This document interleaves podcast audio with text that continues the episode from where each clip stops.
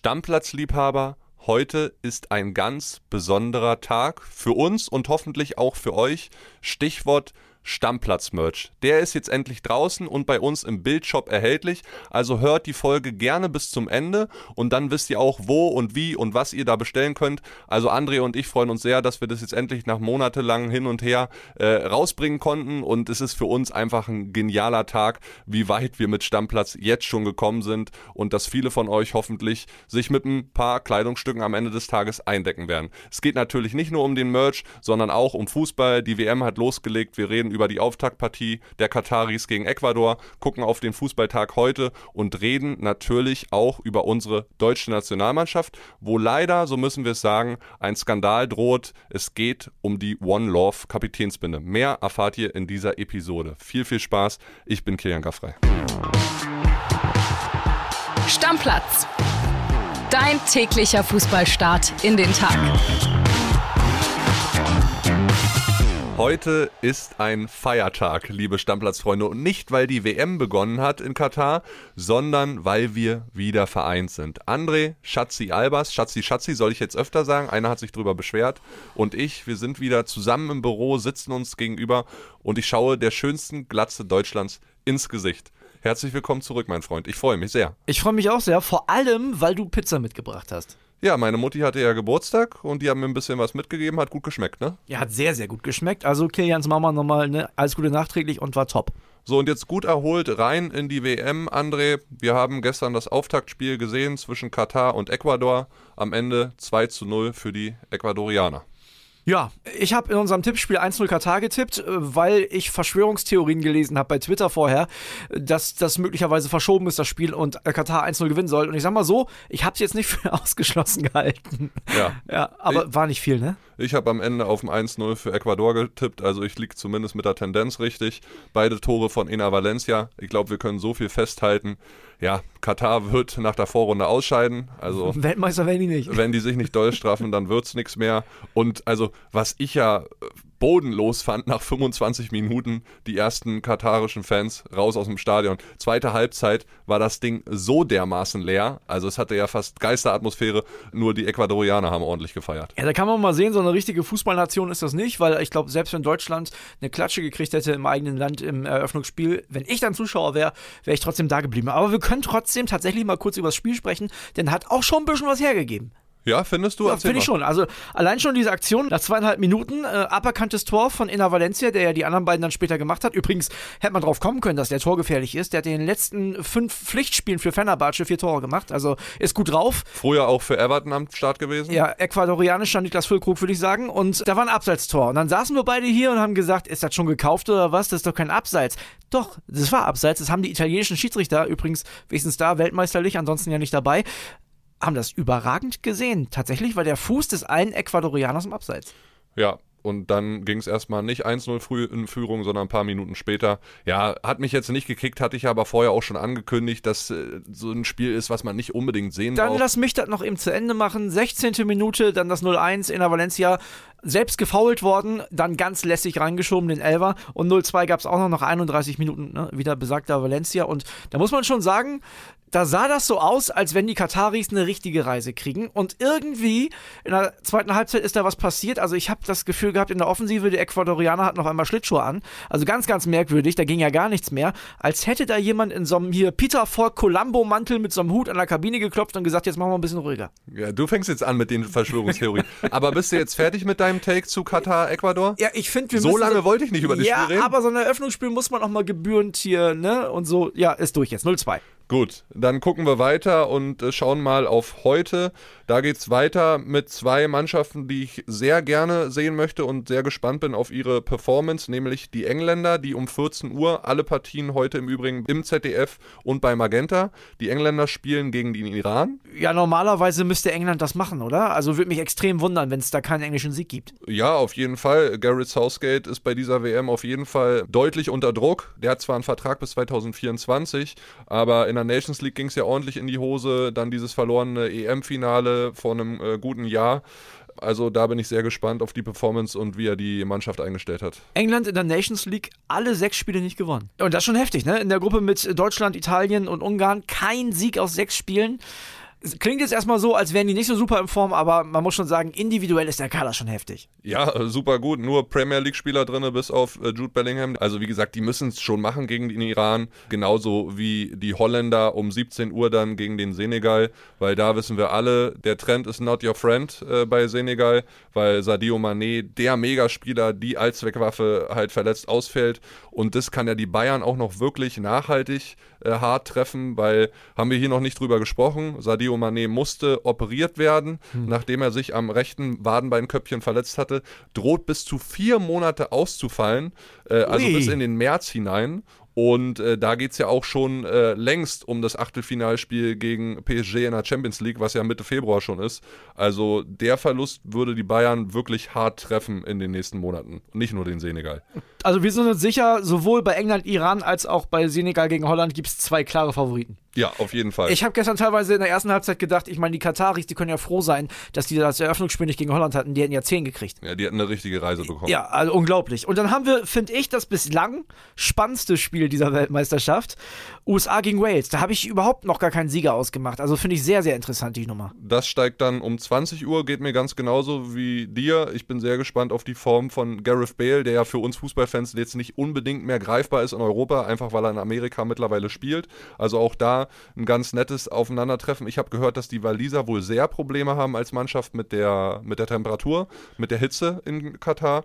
Also da wirklich mal schauen. Und auf die USA, ja, also kann ich bisher überhaupt nicht einschätzen. Ja, und die Waliser auch die letzten drei Pflichtspiele verloren. Ne, aus den letzten fünf Spielen gab es tatsächlich vier Niederlagen, nur einen Unentschieden. Ist nicht viel. Ist auch nicht viel gewesen. Bei den USA finde ich das immer schwer einzuschätzen, weil die Nordamerika-Staffel in der Qualifikation auch immer nicht so stark ist. Ja.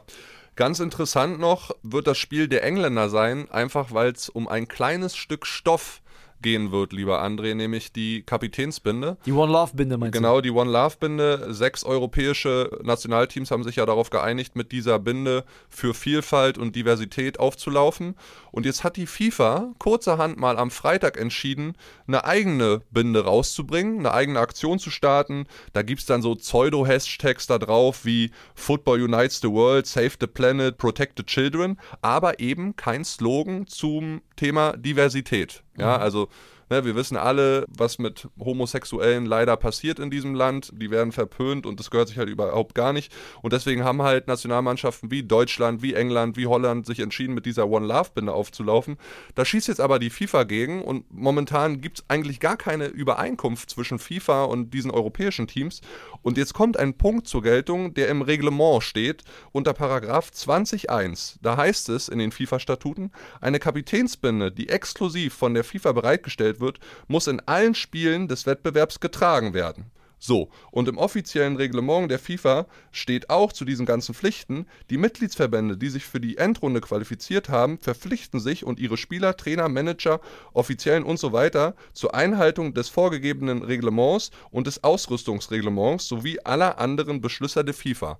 Wenn es ganz doof kommt, lieber André, mhm. könnte es sein, dass heute, wenn Harry Kane auf den Platz geht, vom Schiri entschieden wird, nein, so geht's nicht, der dann runter muss und wenn er sich wider Willen trotzdem hinstellt und äh, stürmen will für die Engländer, dass er dann eine gelbe Karte kriegt. Heißt, es könnte rein theoretisch sein, wenn wir Deutschen und Manuel Neuer, was ich wirklich hoffe, Jungs, dicke Botschaft, zieht das unbedingt durch, egal ob es eine persönliche Strafe gibt oder nicht. Es könnte dann sein, Manuel Neuer kriegt im ersten Vorrundenspiel gelb, kriegt im zweiten Vorrundenspiel gelb, wäre er im dritten Vorrundenspiel dann gesperrt. Ja, ich, ich finde das Wahnsinn. Also, wenn das so sein sollte, dass diese One Love Binde verboten ist, ne, dann würde ich ja glatt sagen, dann kannst du auch gleich mit der Regenbogenfahne auflaufen, so wie es früher äh, gewesen ist, weil dann ist es ja egal, diese One Love Binde war ja quasi schon ein Kompromiss äh, für die FIFA, ne, muss man ja ehrlicherweise so ja, sagen. Ja, und der DFB-Präsident hat auch gesagt, dass sie schon vor Monaten die FIFA darüber in Kenntnis gesetzt haben, dass sie mit dieser Binde auflaufen wollen und es gab nie eine Reaktion von der FIFA darauf. Ja, also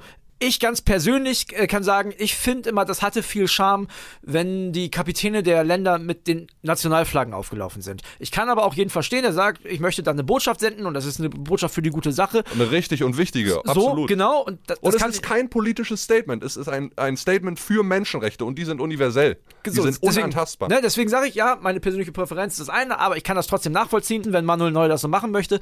Ich kann mir nicht vorstellen, dass er zwei gelbe Karten kriegt. Meinst du, meinst du, Harry Kane kriegt nachher gelb? Ich weiß es nicht. Also Also heute da ganz genau hinschauen und ich bin gespannt, was passiert, weil das kann ein Indikator dafür werden, wie dieses Turnier dann auch weiterläuft in dieser Hinsicht. Dir ist ja klar, ich meine, bei allem, was sowieso schon schief läuft rund um dieses Turnier, sollten die dafür eine gelbe Karte bekommen, ist da Alarm ohne Ende. Ja, was meinst du, natürlich. was das für einen Aufschrei gibt? Ja, Leute, und sagt gerne mal eure Meinung. Also, wie würdet ihr es handhaben? Gut, wenn nur eine Geldstrafe dafür dann ausgesprochen wird, Alter, go for it. Und wenn es 100.000, 200.000 Euro sind, scheißegal. Trotzdem. Äh, Ja, aber wenn das wirklich nachher äh, ins Persönliche eingegriffen wird, in die Partien, ja, dass dann wichtige Leute wie Harry Kane, wie Virgil van Dijk, wie Manuel Neuer fehlen. Alter, was sagt ihr denn dazu? Also ganz ehrlich, durchziehen oder nicht durchziehen? Nach dem, was du gerade vorgelesen hast, müsste das ja auch bedeuten, äh, meine Theorie, wenn jetzt Manuel Neuer sagt, ich möchte heute mit der Deutschlandfahne auflaufen, geht auch nicht. Weil es ja trotzdem nicht die FIFA-Kapitänsbinde dann. Ja, genau. Äh, Die müssen sich eigentlich beugen und mit dieser Scheißbinde da auflaufen. Da bin ich sehr gespannt. Also da bin ich wirklich sehr gespannt, was da passiert. So, jetzt sind wir natürlich sehr politisch geworden und äh, Leute, verzeiht's uns, das werden wir im Laufe dieses Turniers immer wieder werden, weil wir wollen natürlich auch äh, darauf hinweisen und das für euch transparent machen, was da so abgeht und werden natürlich auch unsere Reporter vor Ort zu in den nächsten Tagen hören. Jetzt werden wir trotzdem noch mal ein bisschen sportlich rund um unsere deutsche Nationalmannschaft erstmal dieses Binnenthema mal beiseite gelegt. Herzlichen Glückwunsch an Yusufa Mokoku, endlich volljährig. Ein Bier wird er nicht getrunken haben gestern, aber er hat eine Torte bekommen von DFB-Koch Anton Schmaus. Oh ja. Die wird hoffentlich gut geschmeckt haben. Lücke ist wieder mit dabei, der hatte einen grippalen Infekt, konnte gestern trainieren, wie auch alle anderen 25 in unserem WM-Kader, heißt auch Thomas Müller und Antonio Rüdiger, die seit Samstag wieder trainiert haben. Äh, Also da sah es ganz gut aus.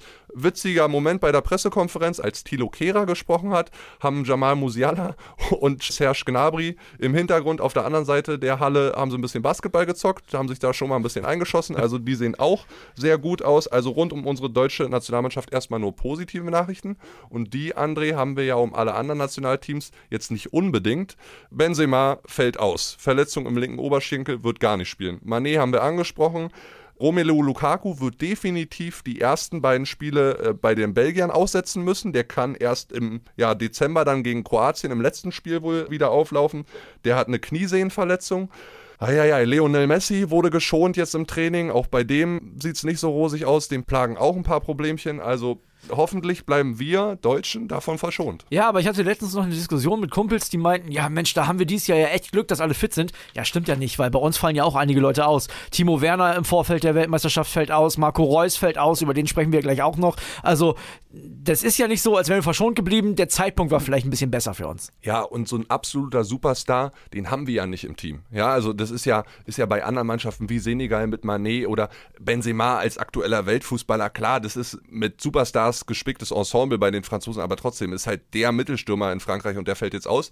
Heißt für Kolomoani vielleicht eine Riesenchance bei der WM und die Frankfurter, die werden sich freuen, weil da könnten dann irgendwann Angebote reintrudeln im Winter und im kommenden Sommer, wo die jenseits von Gut und Böse sind, ne? Ja, also gerade bei dem, was er in der Hinrunde abgerissen hat, ich habe ja schon mal gesagt, also ein richtiger Stoßstürmer ist er für mich nicht, dafür fehlt ihm noch ein bisschen die Torgefahr, aber vielleicht kriegt er auch da ja den großen Durchbruch bei dieser Weltmeisterschaft. So, jetzt lass uns einmal über ein Bundesliga-Thema reden. Du hast ihn schon angesprochen, Marco Reus. Danach, Leute, versprochen, kommen wir auch auf das Thema, was ich im Intro schon angerissen habe. Marco Reus war bei uns bei Bild TV zu Gast äh, in WM-Spezial, hat da ein bisschen geredet über sein WM aus, aber auch ganz interessante Aussagen zu seiner Zukunft getroffen, wie es nämlich aussieht mit dem auslaufenden Vertrag im kommenden Sommer beim BVB. Da hören wir mal rein. Ja, also ich habe meine, meine Wünsche ähm, in den letzten Wochen und letzten Monaten ähm, auch öffentlich schon, schon kundgetan. Jeder weiß, dass ähm, ja, ich ein großes Verhältnis zu, zu diesem Verein habe, ähm, dass ich den Verein sehr, sehr liebe. Aber was, was die anderen fragen oder wie weit es ist, müssen sie dann ähm, Sebastian Kehl fragen. Ja, André, rufen wir Sebastian Kehl heute an, oder?